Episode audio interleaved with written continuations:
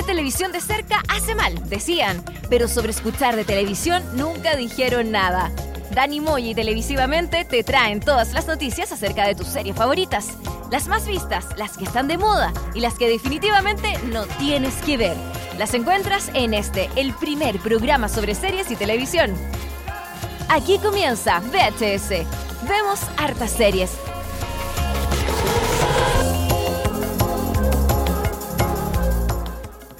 Otra vez aquí estamos en VHS, programa número 23. Ya vamos a llegar a los 30, falta poco. ¿A los 30 años decís tú? A los, a los 30 programas. Ah, ya, porque yo tengo 29, me falta todavía para llegar a los 30. Yo, tengo, yo ya pasé los 30. Hace ya. rato, y no, así ya Sí, sabemos. Yo ya tengo ya mis buenos 70 años. Sí, se nota, sí, se nota. Espíritu de 70 años. Claro. Oye, eh, estoy enfermo. ¿Sigue enfermo, Dani? Sí, muy enfermo. Está, ¿qué onda, qué onda Santiago? No se puede, Santiago, no se sí, puede está, difícil el, el tema de, de- del cambio de clima, hace frío, hace Sí. Y ahora justo que viene fiestas patrias, pues Dani. Oye, tengo que cuidarme. Y, y se viene el especial de Seriepolis eh, para los Emmy este 17 de septiembre. Sí. Recordemos a las 20.30 a través de seriepolis.com. Usted va a poder eh, ver una transmisión en vivo, un web show de la eh, de los premios Emmy que se entregan en eh, Los Ángeles, no, en Nueva York. O en Los Ángeles. Eh, no, Los creo que Ángeles. Los Ángeles. Los Ángeles. Como sí. todos los años, Dani, este es como la cuarta transmisión que vamos a hacer de, de los Emmy, eh, el premio más esperado, el más grande, el más importante del mundo televisivo eh, estadounidense. Y del mundo, yo creo Y también. del ¿eh? mundo. Sí, y de la galaxia, me atrevería a decir. De la galaxia también, Sí. de la Vía Láctea. De la Vía Láctea también, sí, sí. Todo el, Por supuesto. Sí, así que el lunes eh, vamos a estar. eh, este lunes, sí, hoy día, sí, el lunes, el lunes. El lunes que Eh, viene. vamos a estar eh, ah, en vivo y en directo. En vivo y en directo desde Santiago, de Chile. Como en un, en un- en un especial de VHS eh, larga duración, El web show, sí. el web show.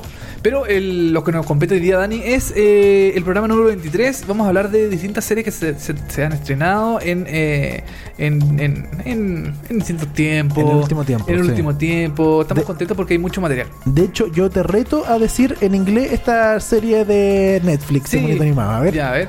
Mira, vamos a hablar, Dani, de la serie Desencanto. en inglés. No, en inglés da lo mismo. po.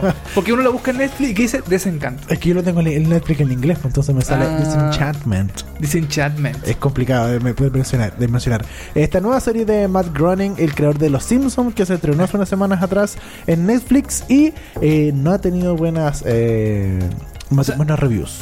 O sea, así como medio dispar. Sí. Así como que hay gente que le gusta y gente que no. Eh, ¿Tú crees, Dani, que eh, a lo mejor la magia de Matt Groening, que hizo grandes series como Los Simpsons. y De Futurama igual fue buena.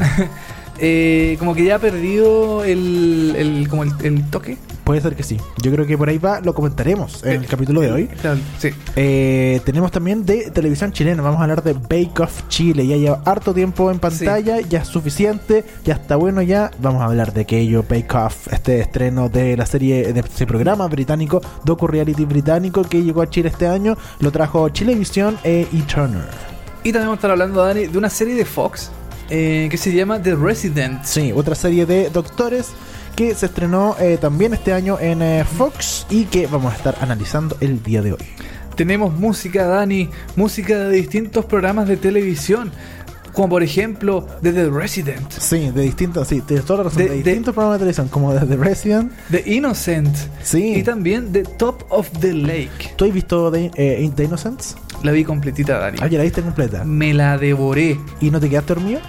Oh, me, me, me, me, me dolió esa. ¿Te dolió Me dolió porque yo la encontré entretenida ¿En serio? y buena. Yo me quedé dormido en el segundo capítulo. ¿Qué Nunca, nunca me pasó una serie. Me quedé casi dormido en el segundo ¿En capítulo. serio? Sí, el primer capítulo lo encontré fomísimo. ¿Ya? Y por el segundo capítulo me puse a verlo, o segundo o tercero ya, y dije, oye, esta cuestión es insufrible, es muy lento y muy fome. Oye, Dani, eh, ¿qué te parece si comentamos de The Innocent, pero en un próximo Sí, episodio de VHS, ahí para hacer la bolsa, tú y yo para amarla Y quererla flores. y tirarle flores porque la encontré muy entretenida, muy llamativa también. Por lo pronto partimos con Hip Hop, esto es Big Sean del capítulo 1 de la temporada 1 de The Resident, esto es Bounce Back, estamos haciendo VHS, vemos hartas series.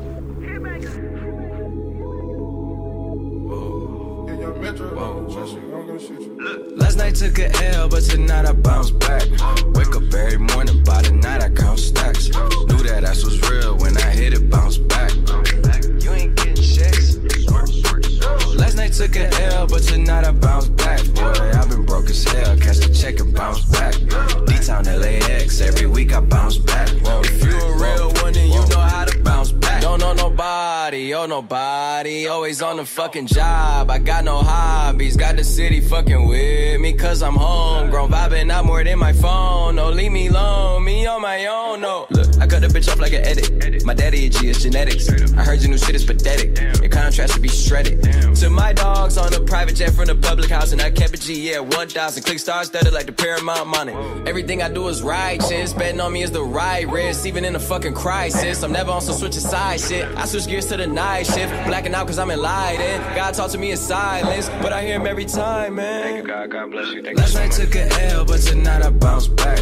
Wake up every morning, by the night I count stacks. Knew that ass was real when I hit it, bounce back. You ain't getting checks. Last night took a L, but tonight I bounce back. Boy, I've been broke as hell. Cash the check and bounce back. D-Town LAX, every week I bounce back. If you a real you know how to bounce back. Look. I woke up in beast mode with my girl that's beauty in the beast though. Been top five, these niggas sleep though. Only thing that sold out is the deceased though. Nigga, how dare you stand before me and I respect my authority? If you fuck with my glory, I'ma drop the L and get gory. I done did everything and said worry. Hella drama, my life story. Faith of a mustard seed, I kept growing. I knew that this life was meant for me. Niggas change up more than wishing wells. Karma come around, I wish wishing well. Living like I'm on a limitless pill, I kill the scene like I'm Denzel. Crazy like my jacket strapped up, nigga. I don't act, but I act up. Brown paper bag like the lunch packed up. Back, back, back, back up, nigga. I'ma need like 10 feet or get stomped out with 10 feet. I'ma always lose my temper. You cannot count to 10 me. If I lose one, I bounce back like 2, 3, did with 4, 5. Seen courtrooms and court sides. Ain't too many, seen both sides. Oh, Nigga, fuck what you know. Nigga, I'm taking back control. The underdog just turned into the wolf and the hunger steady grows. Yeah, I call shots while you call off. Never taking some more fall off. When you stay that committed to it, you just fall down and never fall off. So last night took a L, but tonight I bounce back. Wake up every morning, by the night I count stacks. Knew that ass was real when I hit it, bounce back. You ain't getting checks. Took a L, but tonight I bounce back. Boy, I've been broke as hell. Catch the check and bounce back. D-Town LAX, every week I bounce back. If you a real one, then you know how to bounce back. Bounce back, bounce, bounce, bounce back, bounce, bounce, bounce, bounce, bitch, bounce. Yeah, oh yeah, yeah, yeah. If you a real one, bounce, bounce, bounce, bounce, bounce, bounce, bitch, bounce.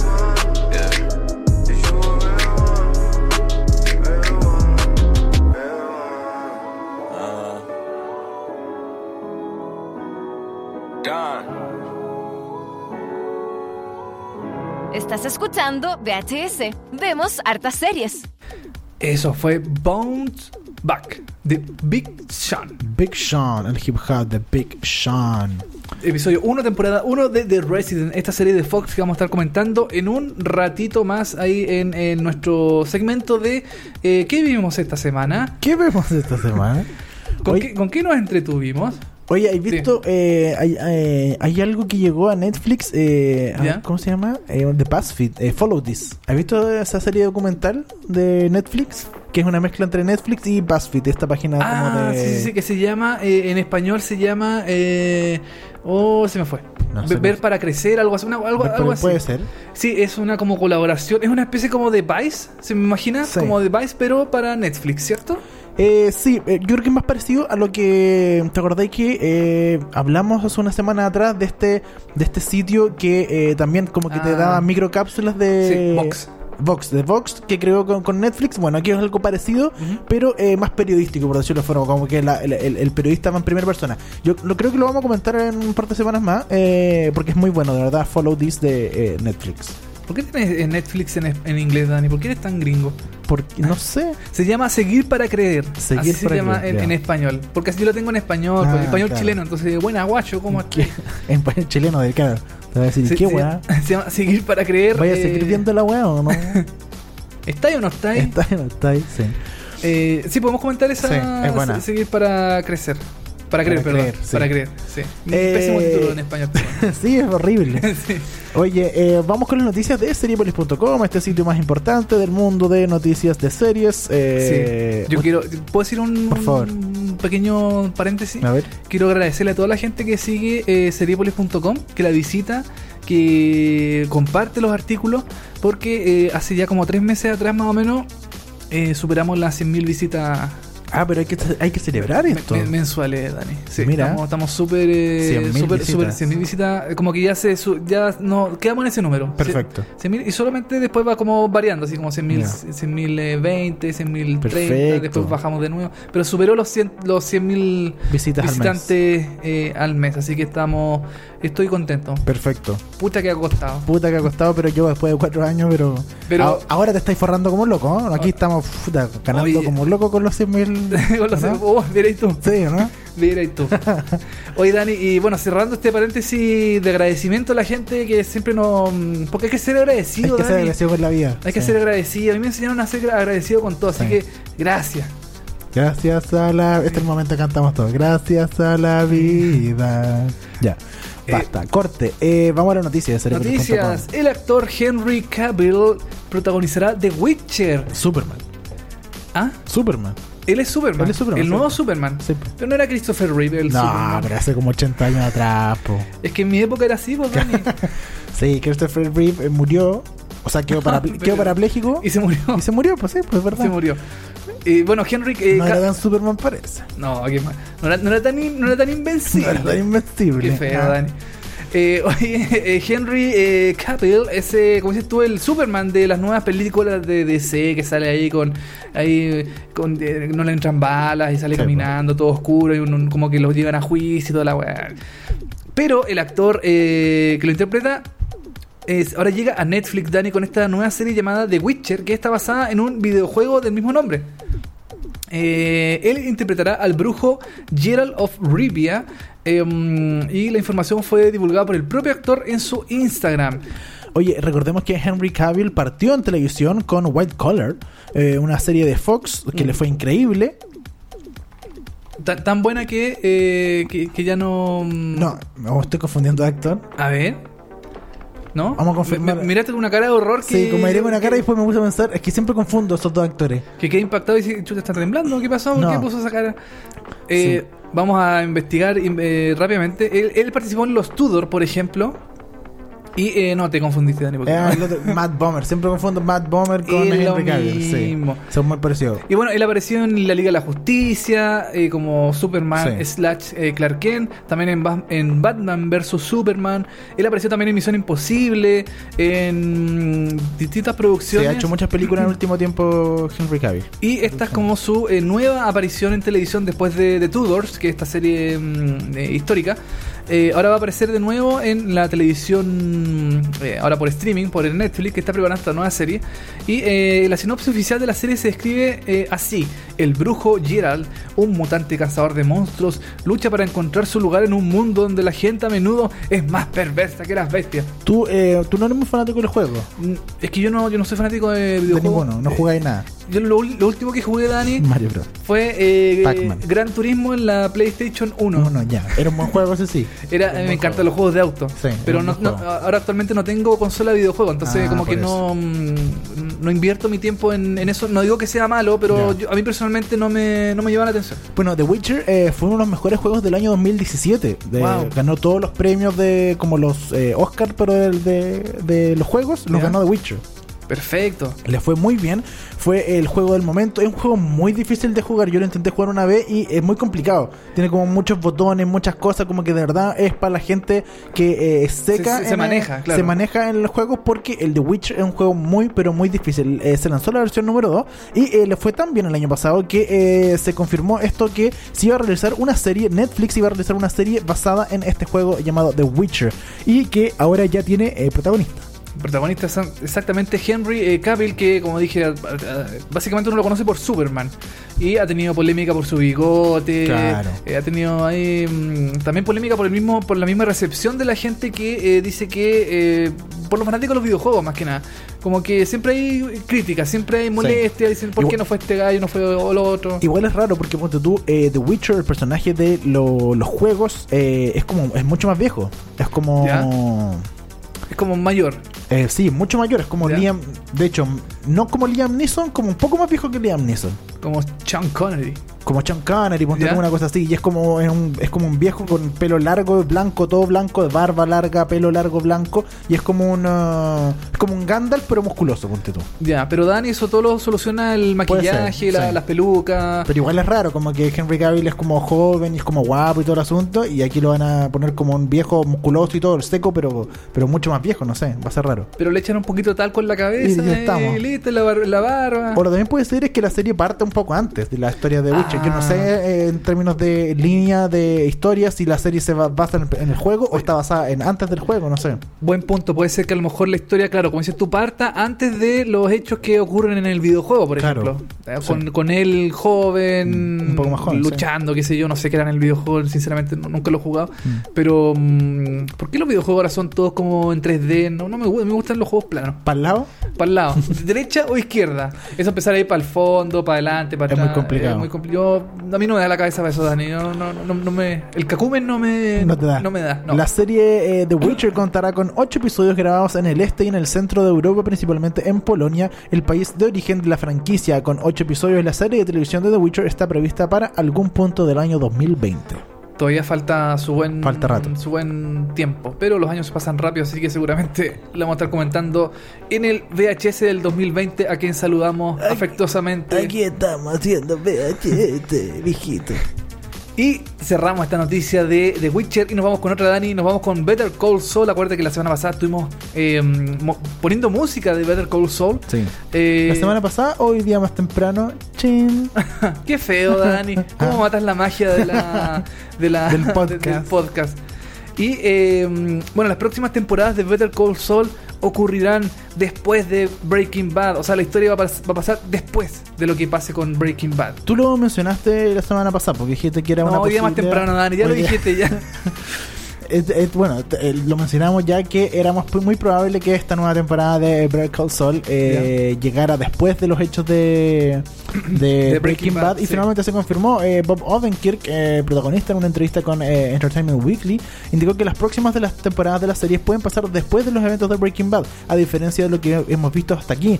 No sabemos dónde termina la historia. Sé que cuando empezamos pensábamos que acabaríamos con que acabaría con Saúl, pero por supuesto ahora tenemos Jean y hay una buena oportunidad de la historia De continuar la historia con Jin. de, de esto continuar la historia con Jim, perdón. Jin es el, eh, es el personaje que aparece de repente en algunos momentos de la serie, al principio en blanco y negro. Claro. Él es. eh, ¿Qué es lo que pasa después de Exactamente, es cuando. eh, bueno, todavía no es spoiler porque la serie. eh, parte así Better Call Saul? eh, Better Call Saul, y tampoco es spoiler porque el, el- el Breaking Bad se acabó hace ya. ¿Hace cuánto? Sí, hace como 10 años, Sí. más o menos. Eh, Jin es el futuro de lo que le pasó a Saul Goodman después de que eh, se arrancara. Claro, porque tuvo que cambiarse de nombre y todo el asunto. Bueno, que también Saul Goodman tampoco era su nombre de verdad, pero Claro, y él trabaja, eh, Jin trabaja en un eh, Cinnamon. Baskin Rob o no, Baskin Cinnamon puede ser. En un, en un Cinnamon en, en, en- Alaska, creo que es. Sí, puede ser. Y eh, siempre se ven como eh, flash forward eh, cortitos. Así como el principio de, la, de las temporadas. Eh, en algunos episodios se muestra así como un, un cuartito, un, segmento chiquitito de cómo está eh, Saul Goodman, eh, o en este caso mm, Jimmy McGill, en el futuro. En el futuro después de lo que pasó con Breaking Bad. Pero siempre son flashazos, siempre son cosas cortas. Y ahora parece que nos vamos a meter de lleno en esos flachazos. Ahora parece que vamos a estar definitivamente ya en el futuro de Breaking Bad porque la cuarta temporada de la serie está llegando a un punto ya de, mm, de que va a pasar sí o sí. Sí o sí va a llegar la serie en, al- algún momento a, eh, que Jimmy cambia su forma de ser, cambia su se va a Albuquerque, eh, empieza a cambiar su forma de, de- de- como de hacer la justicia.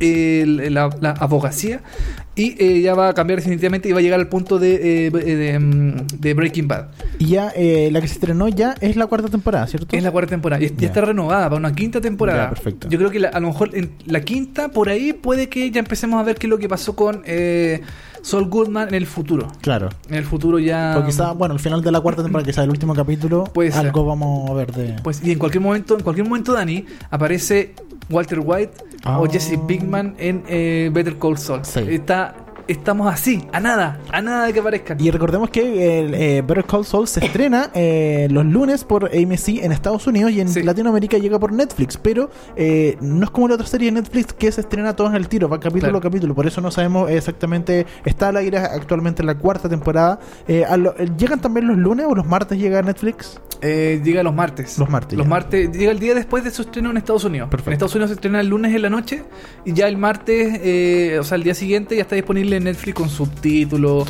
o doblada al español, depende. Así, es un buen sistema ese antipiratería. antipiratería Exacto. porque otra serie no pasa eso, entonces eh, es un buen un punto para Netflix. Eh, tenemos más informaciones con respecto al streaming porque salió un estudio eh, hace unos días atrás llamado Chile 3D, Eh, claro, hecho por la empresa eh, Adimark. Adimark, que eh, nos dice que el 35% de los chilenos tiene Netflix. Esto es llamativo, Dani, porque Netflix nunca da números. Nunca dice cuánta gente vio tal serie, nunca dice cuánta gente hay suscrita a su servicio a nivel global, por ejemplo. O sea, siempre tiran como números grandes, números generales. Em, aquí este estudio no es oficial de Netflix, sí es una es hecho por la empresa eh, de Adimark, la empresa que, que hace encuestas y cosas así. Y em, reveló que el 35% de los chilenos tienen Netflix. O sea, el, un tercio de la población Por lo menos. tiene eh, acceso a este sistema de entretenimiento digital. Ahora, eh, yo aquí lo voy- voy a hacer un, un cross-reference de información A ver. porque eh, me parece en- eh, como loco que el 35% de los chilenos tienen Netflix. Sí. Y si tú te fijas en otros estudios de, eh, de, de encuestas, que, el- quizá algún especialista en encuestas me puede decir que no tiene nada que ver una cosa con la otra, ¿Ya? pero es eh, en Chile la pobreza, el 20, y- el 20, no, el 12% de Chile Sí. eh, es pobre. No te calzan los números entonces. Entonces no me calza que como, como si el 12% o el 15% de la población chilena es pobre, el 35% tiene Netflix. O sea, hay gente que está en la línea de pobreza, pero aún así tiene Netflix. Y sí, ya, es raro, eh, es llamativo por lo menos. eh, Así que... Sí, llamativo. Sí. Ahora, eh, si desgranamos el choclo, si lo, de- ¿cómo se dice? Si lo desmembramos un poco más Si estos lo, datos. si los Felipe pisamos... No, qué No, feo. qué Qué feo. Está muy reciente vos, Dani. Sí. Estamos en el mes de Felipito, no puede ser. No, ya estamos... Ah, sí, de veras, sí, sí. Oye, el 69% del grupo ABC1 en Chile tiene Netflix. O sea, casi todo el ABC1 tiene Netflix. Yo creo que el persona, el- el- el- la población de veces uno que no tiene Netflix es la gente adulta, básicamente. Puede ser, ¿o ¿no? Puede ser, sí. El C3, que es el segmento como de... mm, eh, Clase media baja. Claro, el 35% de ellos tienen Netflix y el 18% del estrato D... Que la- es la pobreza... No, yo sé que el, el D es como un ingreso mínimo casi. Yo sé que el, el- el E es eh, ya Es pobre- claro. indigencia. Indigencia, eh, claro. Pobreza. Pero el D, eh, que es como el ya casi, no sé, ¿qué qué puede ser el estrato D? Como Es clase baja, básicamente. Clase, clase Sí. baja, muy baja. Que, que, que clasista. No, pero si así, esto estamos hablando de una cosa objetiva. No, está bien, está bien. El 18%, el 18% del estrato D tiene Netflix. Ahora, este, este estudio no dice si es Netflix a la buena O, claro. o a la mala. Sí, po, es verdad. ¿Cachai? No, porque a lo mejor alguien está suscrito por una cuenta premium que consiguió en Instagram, que están Sí, así po. medias, medias, Medias truchas. medias truculentas. Que la gente se mete medio por Turquía y que echa una cosa Sí. que, para que salga más barato. Claro, entonces no, no queda claro si este es eh, gente que realmente paga su suscripción oficial a Netflix o es gente que está en Chile y ocupa Netflix pero no dice cómo lo ocupa. Igual es, es llamativo ese, mm, esa, esa encuesta, pero lo, eh, en números generales el 35% de los chilenos eh, tenemos Netflix. Yo Eh, tengo Netflix. Y es una cosa muy. eh, es harto es harto porcentaje. Pensemos que somos eh, 17 millones de chilenos, creo que Mm. somos según la última encuesta, el último censo. Eh, y también ¿El mejor censo del mundo? el mejor censo del mundo. Eh, también se en este estudio se eh, tuvo como resultados que HBO Go y la app de Fox alcanzan el 19%. Los dos juntos. Los dos juntos. A- ambos, la suma de los dos alcanza el 19%. Lo cual yo a mí creo que es mucho para, eh, para lo que es la aplicación de Fox y la aplicación de HBO que no están en la mejor condición con respecto a Netflix y que mucha gente no sabe. Yo por lo menos no conozco mucha gente que ocupe la app de Fox o la de HBO Go porque generalmente se les cae, no les funciona, tienen un problema, etcétera. Sí, sí, llamativo eso de la. es- más que nada como el acceso al. Bueno, eh, también en esta encuesta estaba el, el número de gente que tiene Spotify, que es el 14% de los chilenos. Mm. Y también es como llamativo que. eh, um, que como que la gente prefiera más Netflix que este tipo de, de, de otras cosas, no Sí. sé, que, que Spotify o, o HBO Go o la app de Fox. Claro, Netflix es como la más... Es como la- el, el streaming más importante que Sí. hay en, en el mundo ahora actualmente. Y eso, bueno, explica la gran repercusión que en Chile ha tenido series como House of Cards, La Casa de Papel, Stranger Things, eh, ahora La Casa de las Flores, eh, muchas casas que tiene, Stran- de- que tiene Netflix. Y eh, eh, es notable, eh, es muy sí, eh, interesante. llamativo lo- lo- los el dato. No son los, los, los- los Oficiales. números oficiales hechos por una encuesta chilena, pero mm, es como para darse una idea de cuánta gente podría realmente tener un Mm. acceso a, todo a este tipo de, de- de contenido y, y entretenimiento. Así es. Se supone que pagado legalmente. Se supone. Se supone. Exacto.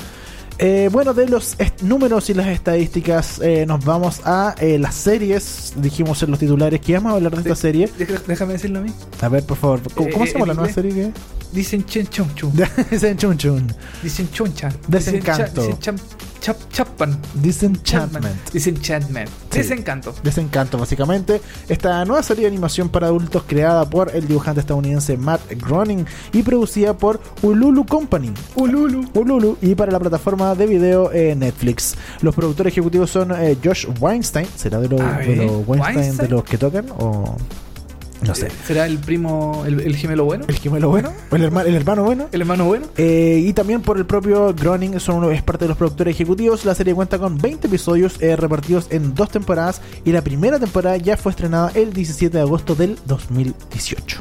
Yo he leído, Dani, que esta serie es distinta a Futurama y a Los Simpsons porque es más... eh, no es episódica, o sea, no es, no es una historia que Mm. comienza y termina en un episodio. Claro, Aquí la, la- la historia es continua. exacto. Se sí es. desarrolla en toda la temporada, ¿cierto? Sí. Eso, ¿tú la, tú la viste? Yo la he visto, pero no entera. Ya, pero eso según tu apreciación, ¿eso es bueno o, es- o le- o tiene algún problemita? Yo creo que es malo. ¿Tú crees que es malo? O por lo menos, no sé si es malo, pero por lo menos aquí está mal aplicado. Ya, perfecto. Creo que no funciona tanto el, eh, el hecho de que eh, la serie sea que no sea episódica y que estemos eh, hablando de un arco dramático que parte en el primer capítulo y se acaba en el capítulo número 10. Ya. Eh, Bueno, ¿de qué trata más o menos Desencanto? Bueno, eh, Disenchantment eh, está ambientada en el reino fantástico medieval de Utopía, llamado Oh. Dreamland, eh, que cuenta las desventuras de Bean, que es una princesa rebelde y alcohólica, un duendecillo llamado Elfo y un demonio llamado Lucy. La serie está protagonizada por eh, Abby Ja- Jacobson en las voces, Eric Andre, Nat Faxon, entre otros eh, actores. Como hemos dicho, claro, básicamente la serie parte cuando Bean, esta princesa, eh, tiene que eh, casarse obligatoriamente con el príncipe de otro reino. Por su papá le lo obliga, eh, porque quiere tener un lazo económico, que es algo que se ha, mostrado en muchas películas, en Sí, Game of claro. Thrones, que tienen que casarse por obligación para estos dos reinos unirse, básicamente. Ya, perfecto. Y ella no quiere, ella es muy rebelde, ella es muy agresiva, eh, es buena para pelear, para la batalla, el combo, eh, para todo el asunto, es buena para tomar también y para el sexo también, con, eh, como desconocida y cuestión así como que le gusta la fiesta, todo el asunto. Ya. Y no se quiere casar y, y finalmente llega, eh, lo, lo obligan y en esta como ganas de ella de no casarse, conoce a eh, Lucy, que es su demonio básicamente. Es el demonio como la maldad que ella tenía dentro, se le escapa y se le transforma en un personaje, que es como una Perfecto. sombra. Sí, sí, es como un monito negro, de un ojo, Sí. ¿Un ojo tiene? Sí, que está como de lado todo el rato. Ah, ya, perfecto. Entonces, claro, se ve como, Como un ojo, Como un ojo. Eh, es como que es como 2D el, el personaje. Ya, claro. Y eh, por otro lado, una historia paralela, ten- tienes este elfo que él vive en una ciudad. Es muy. eh, el troll. No sé si viste la película de los trolls o cachas más Sí, o menos de sí. qué se trata. Ya, Ajá. es lo mismo. Él vive en una ciudad como eh, mágica, todo fantástico, todo feliz. Y hacen chocolates. Y él se aburre un día y dice: Creo que tenemos, tengo que hacer algo más que ser un elfo feliz. Porque él es como bien. Es más de, de- deprimido, ¿cachai? Ah, ya. Entonces no como que no cumple los estándares. Y finalmente él se revela y se va de la tierra de elfo y eh, nunca había conocido el mundo y eh, entra como a este reino y empieza a conocer a la gente y él es como muy buena onda, muy simpático con todo el mundo porque no sabe cómo, cómo es todo. Y él se hace amigo de, eh, de Bean, de la princesa, y entre los tres empiezan sus eh, ganas de escapar básicamente de este reino, que escapan en el capítulo 1, en el capítulo 2 pasan a otro lado, y en el capítulo 3 como que vuelven a- a- al reino porque no, no- no- no logran escapar, y ahí se genera una cosa que a mí no me gusta, como que aburre, Ah. que... que que no va para ciertos lados la serie. Yo lo, es lo que siento. Como que no es interesante la historia en sí, como la trama. No, claro, exacto. Como que la, la única trama principal aquí es que ella no se quiere casar. Ya. Y el, el- el rey la quiere casar todo el rato. Entonces ella se escapa. Y uno dice, ah, ok, se va a escapar y va a partir como una aventura con estos tres amigos. Ajá. Y en el capítulo 3 la agarran y vuelve al reino y Ah. tiene que volver a casarse con otro más. Y después como llega y se escapa de nuevo. Entonces como que es un poco repetitivo. No es, tan- no es chistosa. eh, yo la encontré bien fome, la verdad. Ya, ¿tú crees que, eh, bueno, lo que te comentaba al principio, que a lo mejor Mark Groening con el paso de los años, que ya ha hecho, ¿cuántas temporadas Los Simpsons? Como 30 temporadas. Sí, puede ser. no. Eh, mm, a lo mejor, eh, bueno, yo sé que a lo mejor él no la escribe la serie, Mm. él solamente como que pone su, su, su no sé, su, su identificación. claro, lo más probable es que él creó como la, la idea principal de qué se trata la serie, pero Claro. nada más. Eh, a lo mejor como que ya este tipo de animación, porque uno, lo- uno ve la animación y claro, es, es netamente Matt Groening, o sea, Sí, como que tiene como el sello, la... De hecho, el elfo es igual a Bart Simpson, pero con un gorro. Y, verde, y verde, claro. Eh, la mina principal también se parece a, a, a March, ponte tú. Eh, son todas muy, muy parecidas, pero de otros colores. Es, es como una. Es como un, un- No sé si. No sé si llamarlo como una mm, como un problema este tipo de animadores. Me pasa también con, eh, con por ejemplo, con lo comentamos en el otro programa con eh, eh, Paradise y que es igual a Pure Berry, Claro. pero uno cacha que es como el sello de los realizadores. Sí. También está el tema de Family Guy que tiene American Dad y tiene esta otra serie Sí. mm, Cleveland Show que eran como todos los monos parecidos, eh, del mismo tipo de humor. A lo mejor acá como que mm, se quiso hacer como algo parecido a los Simpsons y a Futurama y como que no, no Sí. resulta. Sí, a mí lo que me pasa es que, claro, eh, de- los Simpsons son como muy icónicos. Entonces, si tú construyes algo parecido a los Simpsons visualmente, ya te va a chocar de cierta forma. Pese Claro. a que sea el mismo creador y todo, ya, ya, te, ya, ya te parece un poco raro. Como que debería, yo creo que en Futurama igual modificaron un par de cosas y se veía un poco distinto, pero esto es más parecido a los Simpsons que a Futurama, ponte tú. Entonces ahí ya, choca. Ya, Ya vis- visualmente, como de entrada. Claro, o sea, lo- eh, Matt Groening quiso hacer, eh, tenía a los Simpsons como en el presente, Futurama en el futuro, y esto quiso hacerlo como una historia del... del, del Como de la hora medieval, de la. Claro. Tú dices que los chistes no son buenos. Yo no me reí nada. Ya. Creo que los primeros tres o cuatro capítulos me reí con un chiste o dos chistes. El Ya, resto no, nada. No, no. Lo encontré súper fome. eh, es rápida.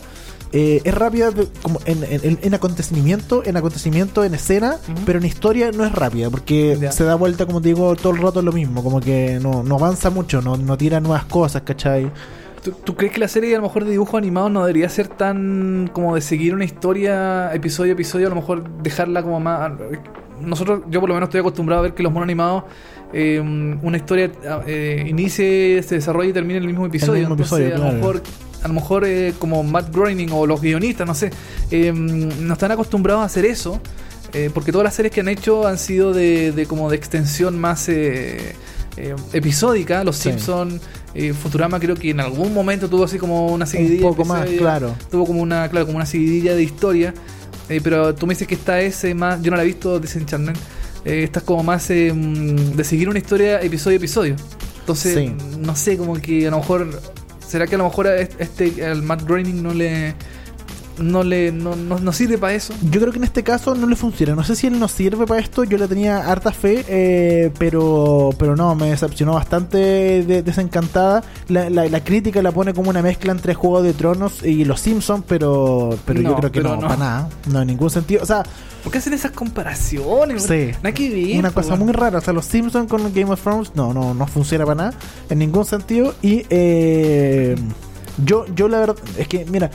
Yo ni siquiera encuentro que es como los peores eh, capítulos de los Simpsons, porque los Simpsons ya sabemos que en el último tiempo ya no tienen tan buenos capítulos y de repente hay uno, dos, tres que son buenos y el resto son ahí nomás. Esto es peor que esos capítulos que son fome de los Oh. Simpsons, ¿cachai? Ya. Entonces, ya uno de esos capítulos de Simpsons uno los ve porque quiere a los personajes y, dice, y es chistoso igual, de cierta forma. Pero aquí no pasa eso.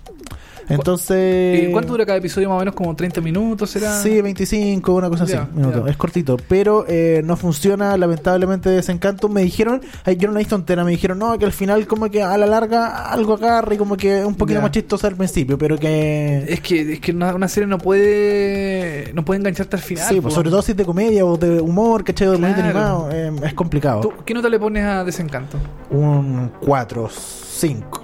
Ya. Sí, un 4 5. Ya, ok.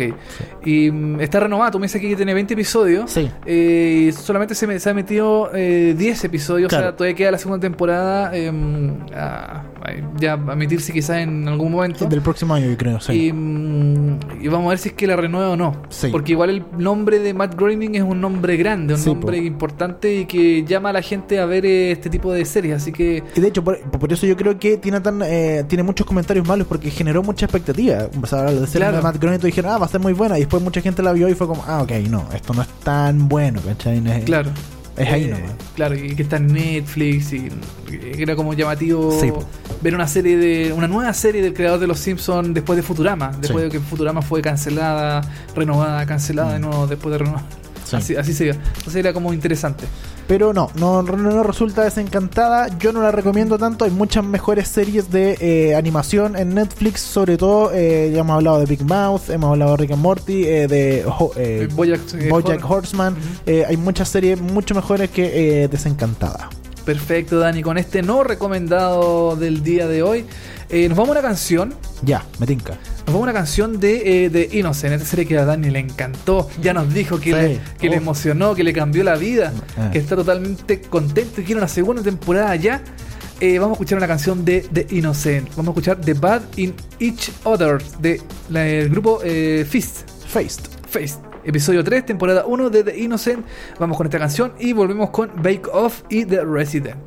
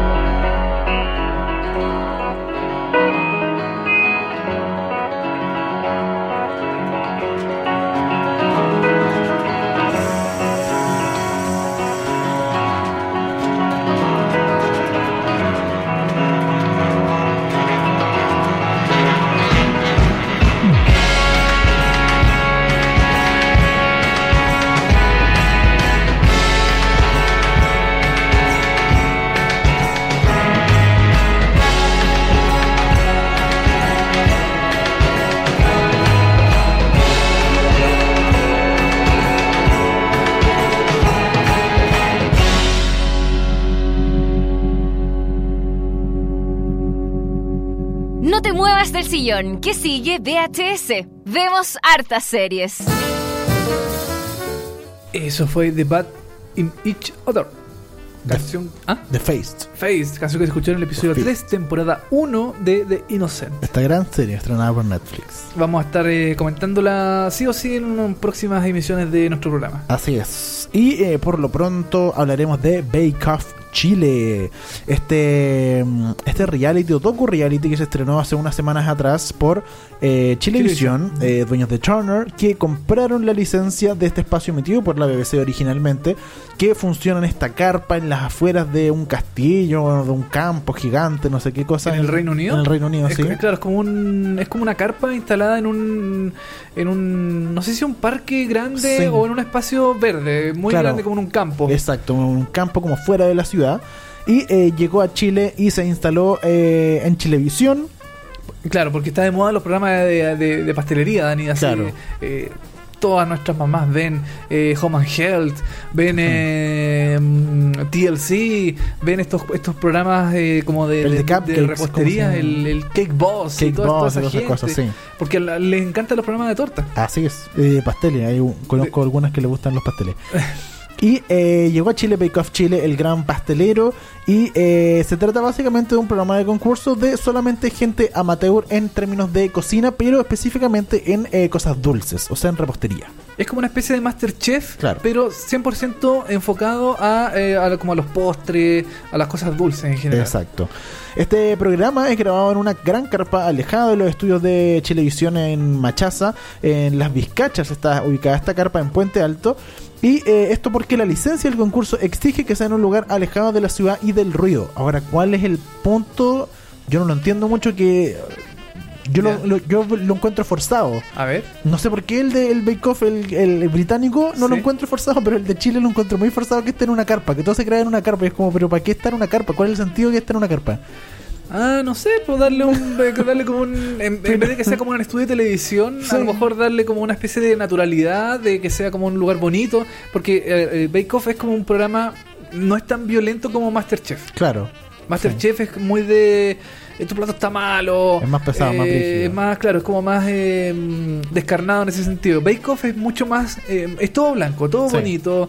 Yo creo que a lo mejor por eso lo hicieron en un campo, así como los pajaritos Pero- cantando en el árbol. Pero ¿sabes cuál es el problema que pasa con esto? A es ver. que hay muchos capítulos que aquí en Chile estamos en invierno y mucho de esto se empezó a grabar en abril, Sí. mayo y donde hace frío y de repente muestran la carpa y está todo eh, con eh, el pasto amarillo. el pasto amarillo, está nublado, Sí. está eh, no estaba lloviendo no, pero había como mucha eh, neblina y era súper feo el panorama, pero estaban en la carpa y era como yo dije, ¿y cuál es el sentido entonces ahí que estén en una carpa? No tiene, o sea, si estuvieran en una carpa tú, y tuvieran no sé, pues no, es que están- como están en una carpa, están en el exterior, no sé, no pueden no tienen tanto de esto, no pueden ocupar esto, ¿cachai? Como que tengan alguna dificultad.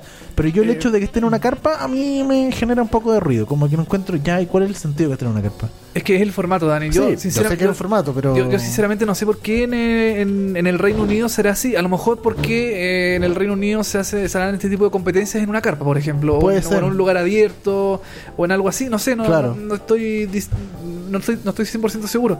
Pero mm, yo creo que a lo mejor lo quisieron diferenciar, eh, claro, justamente de Masterchef para que no fuera tan, tan igual. Mm. Ahora, el tema de la carpa es... eh, es interesante, a mí me gusta. A mí me gusta porque eh, es como un ambiente más eh, natural.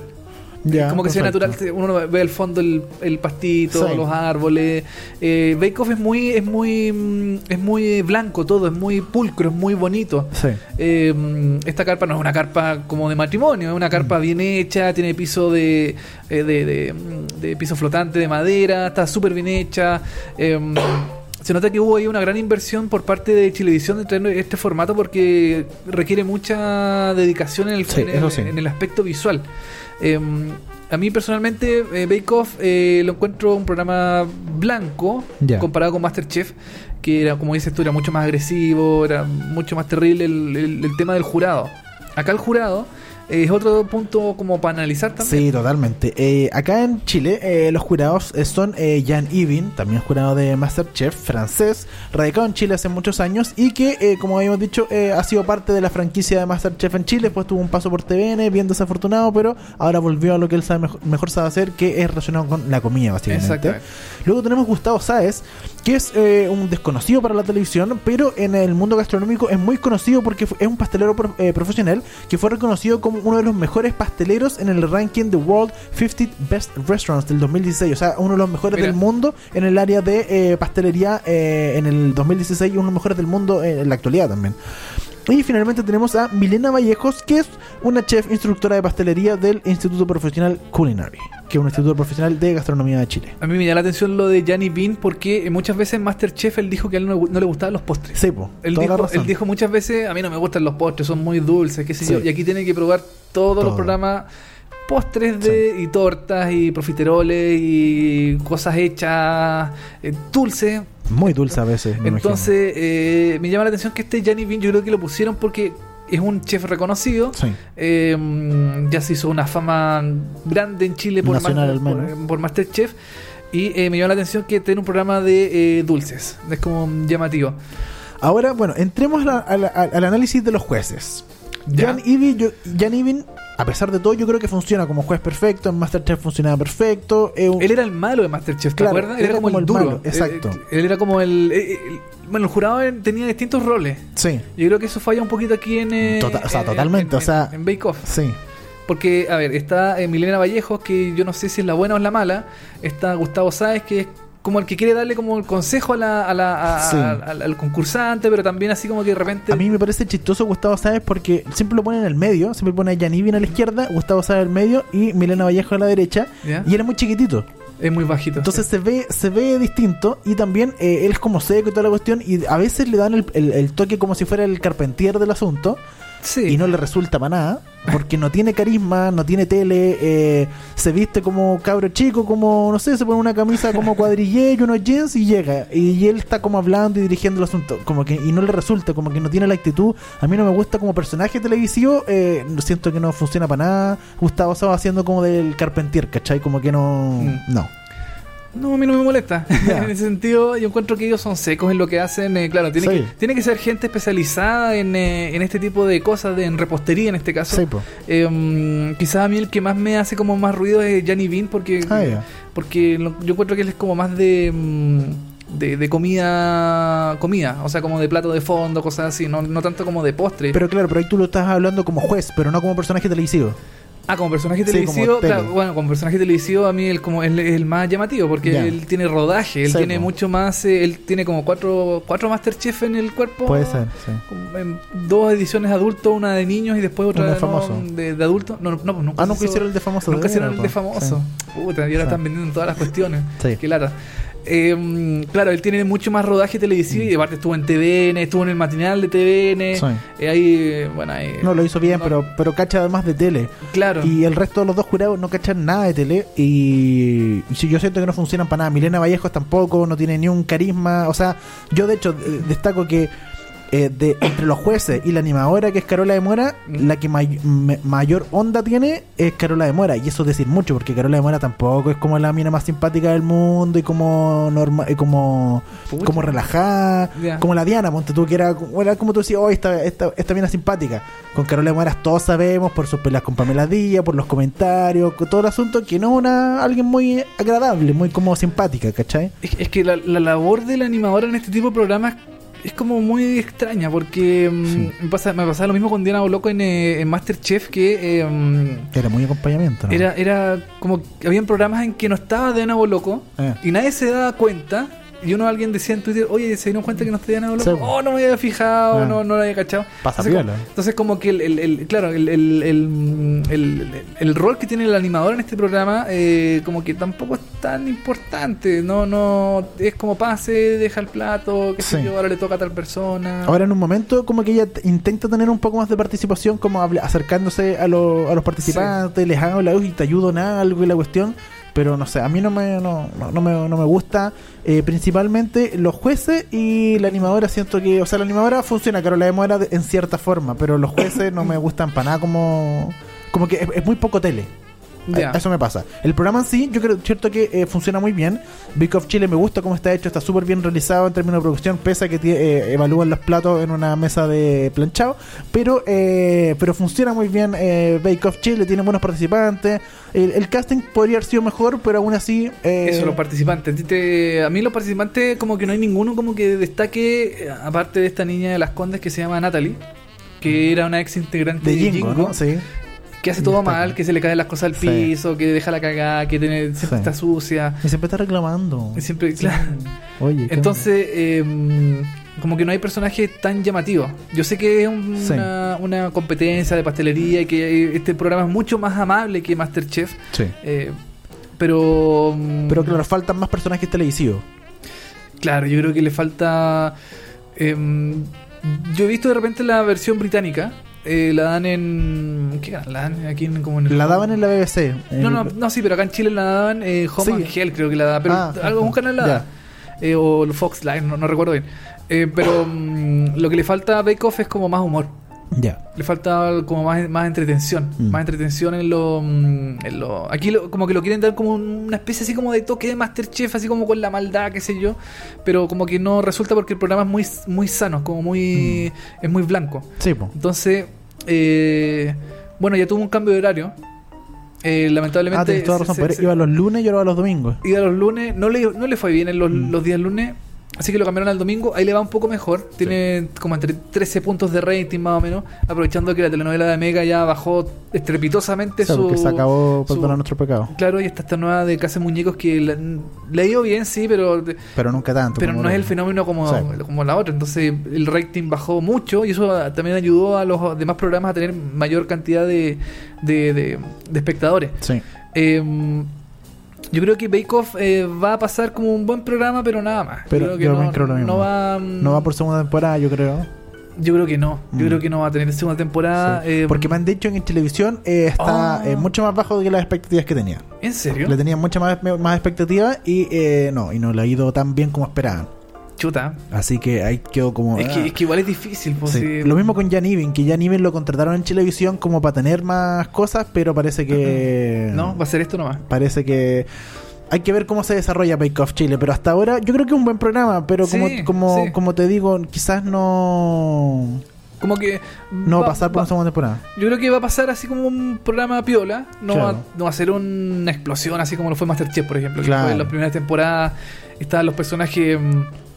Casi todos los personajes de Masterchef ahora están en televisión. pues, O claro, algo están haciendo, por lo menos sí, en, el, Está, algún está- medio. claro, está eh, Daniela Castro, está este otro, el del, el del Unimar, que también que hace Sí. propaganda. La El- abuela, la, la abuelita. La abuelita Naná, el Max, que también tiene como una Claro. empresa y un- una, una- se asoció con una marca de quesos, parece. No Claro. sí. Pero como que este, este eh, programa no, no tiene como grandes personajes reconocibles. sí. El casting yo creo que está bien, pero falta para ser como un hitazo, faltó para el Sí, casting. sí, faltó un poquito. Y, eh, y de nuevo, me falta eh, los jueces. Los jueces siento que Jan es el único que salva finalmente, pero el resto de lo- los otros dos, eh, para la tele, ningún brillo. No tienen ningún brillo ni... No, no. A mí me Mal. gusta Bake Off, lo- yo lo veo todos los domingos. Sí, eh, trato de seguirlo. Me parece entretenido el programa. Mm. Sí, a mí me, me me gusta cuando dejan la cagada. sí, Eso es lo mejor de, los, de los programas, cuando empiezan a hacer cuestiones y se les churretea o les Muy nailed algo. It. Nailed. Ese, ese Sí, programa ese deberían hacerlo. deberían Ese, hacer, sí, po, pero bueno. Así que bueno, ¿qué, qué nota tú le pondrías a Bake Off A Bake Chile? Off Chile yo le pongo un 5-5. Ya. Sí, le pongo un 6. Ya. Le pongo Por un 6 porque igual me gusta cómo está hecho. Me gusta la realización, me gusta cuando muestran los platos que van a preparar los concursantes y hacen dibujitos y muestran cómo, cómo va a quedar en, como en un dibujo. Mm. Yo sé que es parte del formato, pero mm, eh, es interesante verlo aquí como hecho en Chile. Sí. Y yo creo que es un programa... está súper bien hecho. Está, está muy bien hecho el programa y, y nada, pero a lo mejor no fue el éxito que ellos querían, pero igual bien. Eh, seguimos con eh, informaciones, perdón, con series. Eh, para terminar el capítulo de hoy hablaremos de The Resident. Eh, ¿The Resident Evil? de- no, solo The Resident. Ah. El Residente. El residente. residente de eh, medicina, por supuesto. Ya. Es una serie eh, de televisión estadounidense de drama médico creada por Amy Holden Jones, Haley Score y Roshan Sethi y que se estrenó el 21 de enero del 2018 en Fox. Y el 7 de mayo eh, de este año, por supuesto, Fox la renovó para una segunda temporada que se estrena a fines de este año, ahora en septiembre, de hecho.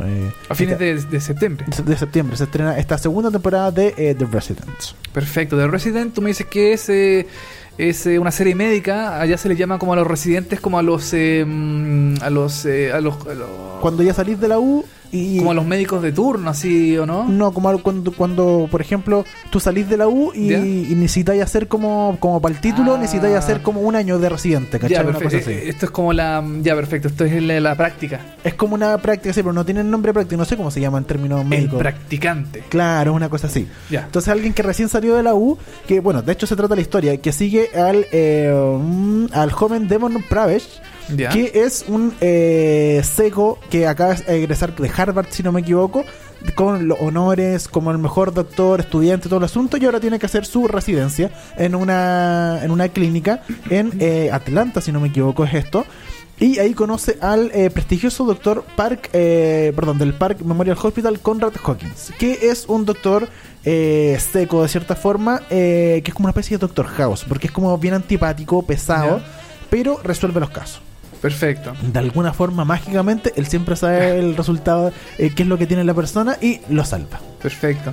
O sea, lo que tú me estás contando es que esta serie es como episódica, así como que hay un caso en un episodio, Sí. se resuelve y al siguiente sigue con otro caso. Exacto. Ahora, Ya. obviamente, tiene una, Una, una, una línea. una línea argumental de Ya. cosas que eh, capítulo a capítulo van cambiando, pero Perfecto. sí, es más, más que nada episódica por paciente, básicamente por capítulo. Perfecto. Eh, es la nueva eh, serie de. eh, eh, ¿Cómo se llamaba la, la, la actriz de Revenge? Ah, buena pregunta. Ella es Emily Van Camp.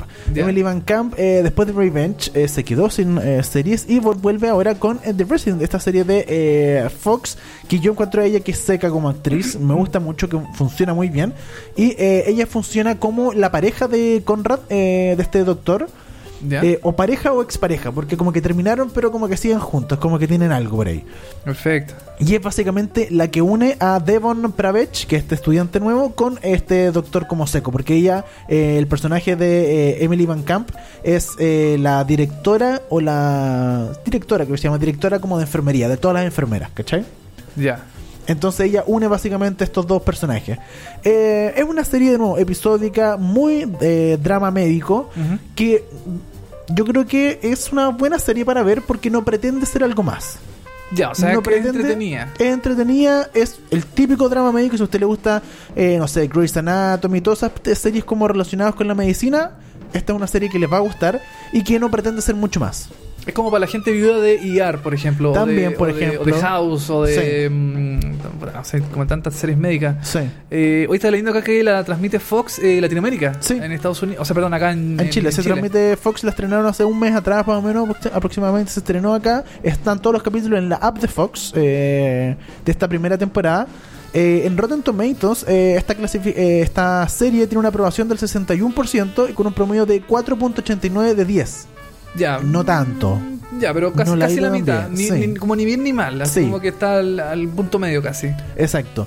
Yo creo que la gran calidad esta, cualidad de esta serie es que es una serie de médicos que no pretende ser mucho más. Hay casos, Ya. se resuelven, está el guan seco que, ah, mira la persona, ah, que tienes el ojo, un puntito negro en el ojo, eso quiere decir que tienes el hígado malo, papá, la salva, ¿cachai? El seco.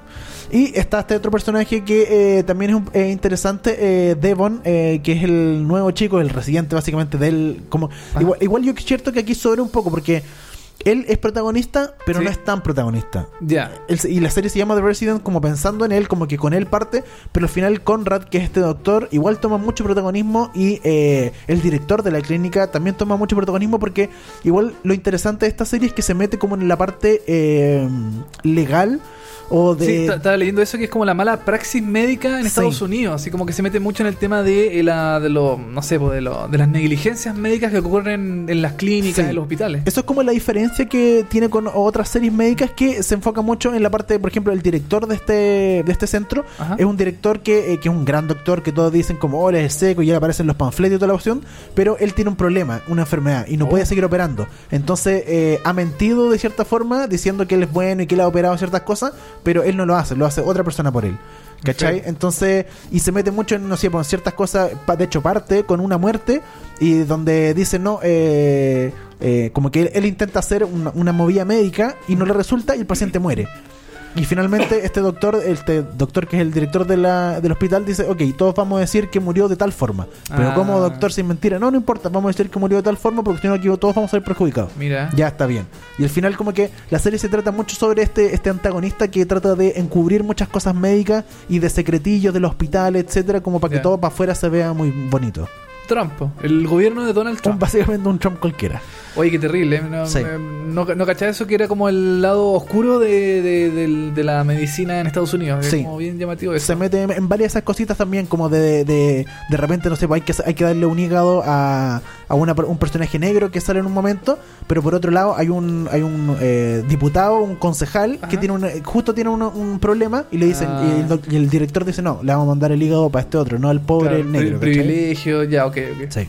Oye, mira, interesante, ¿eh? No, yo pensé que era como más. eh, más como de, no sé, pues de cosas que pasan en un episodio, de una enfermedad que alguien llega enfermo, lo, lo, lo recuperan y chao. Pero parece que es como más profunda de lo que, de lo que parece. Sí, tiene un poquito más de historia. eh, pero como te digo, una serie muy sincera. No es de las mejores series del año para nada, pero una serie que te va a entretener. Sobre todo si te gustan los dramas médicos, eh, entretiene. Perfecto. Está disponible, decías tú, en la, en la app de Fox. que Así está es. disponible completa. Ya está la temporada Completa. Perfecto. Toda la primera temporada completa arriba en la app de Fox. Perfecto. ¿Qué nota le pones a esta, Dani? Yo a este le pongo un 6. Un 6. Sí. Ya, ok. Buena recomendación. ¿Cuántos episodios son, son, más o menos? Dicen como 22, así. Me imagino yo por ser Eh, no, network. tiene menos la primera temporada. 14 tiene, 14, 14, episodios. 14 episodios de una hora cada uno. Sí, así Ya. es. Bueno, Mira, no es tan pesada como para hacer una serie de 22 episodios. Exacto, no, un poquito más corta, así que funciona de Resident recomendada. Y ya está renovada, así que ahí los que la siguen esperando la segunda temporada. Eh, ya pues Dani, con eso estamos cerrando el programa el día de hoy. Cerramos el programa número 23 de VHS. Vemos hartas series. Y como siempre nos vamos con una canción eh, que siempre aparece en una serie. Porque las series tienen muchas canciones, Dani. Tienen muchas, canciones, sí. muchas canciones eh, relacionadas con ciertos momentos de la serie y están escogidas por pinza. Así como nosotros cuando escogemos las canciones, las escogemos con pinza, Con con, pinza, con sí. cariño, Mucho. con eh, alegría, con alevosidad. Buena piñera. Y ahora eh, nos vamos eh, con una canción de la, de la- serie británica Top of the Lake. Eh, vamos a escuchar a I Love My Baby de Nina Simone, canción que se escuchó en el episodio 5 de la segunda temporada que lamentablemente em, Ahí quedó. ahí, quedó y todavía no llega a Netflix. Cre- Creo que Top of the Lake la sacaron de Netflix. Ah, ¿la sacaron? y, creo, y creo que se fue a otro mm, Streaming. a otra plataforma. Creo que no, no- no estoy seguro si es Amazon o eh, Crackle. Oh, mira. Crackle, que es una plataforma que no conoce No. Aquí nadie. en Chile no es súper. Sí. No, no es nada. Si, si usted tiene una tele Sony, puede ser que haya visto el logo de Crackle por ahí, pero nada más. Pero nada, aquí Sí. como que no tiene oficina, no tiene No, gente, sí. como que no hay publicidad acá en Chile de Crackle, pero. eh, bueno, no sé para dónde se fue Top of the Lake, pero eh, Es una es buena serie, la, la primera temporada y la segunda también. Así que con esta canción de Nina Simone, I Love Baby, Dani, que estés muy bien, eh, recupérate del resfriado, porque todavía sigues muy enfermo. Y eh, nos vemos la próxima semana con un nuevo episodio de VHS. Sería todo, nos vemos, chao. Chau.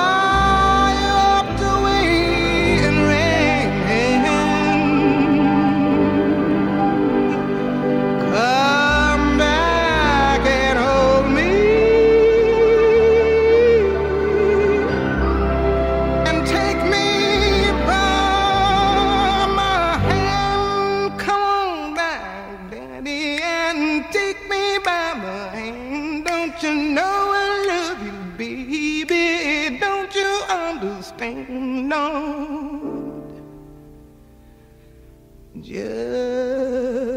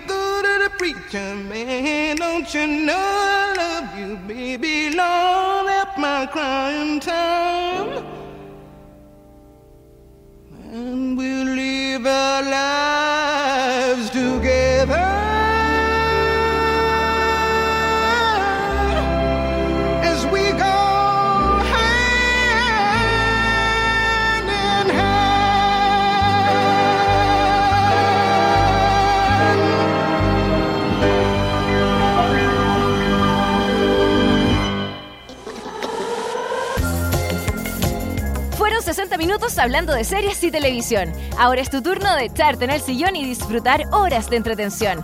Y si te quedaste corto de datos, tranquilo, que pronto vuelven Dani Moya y televisivamente con más noticias, comentarios y recomendaciones de las mejores series. Esto fue VHS. Vemos hartas series.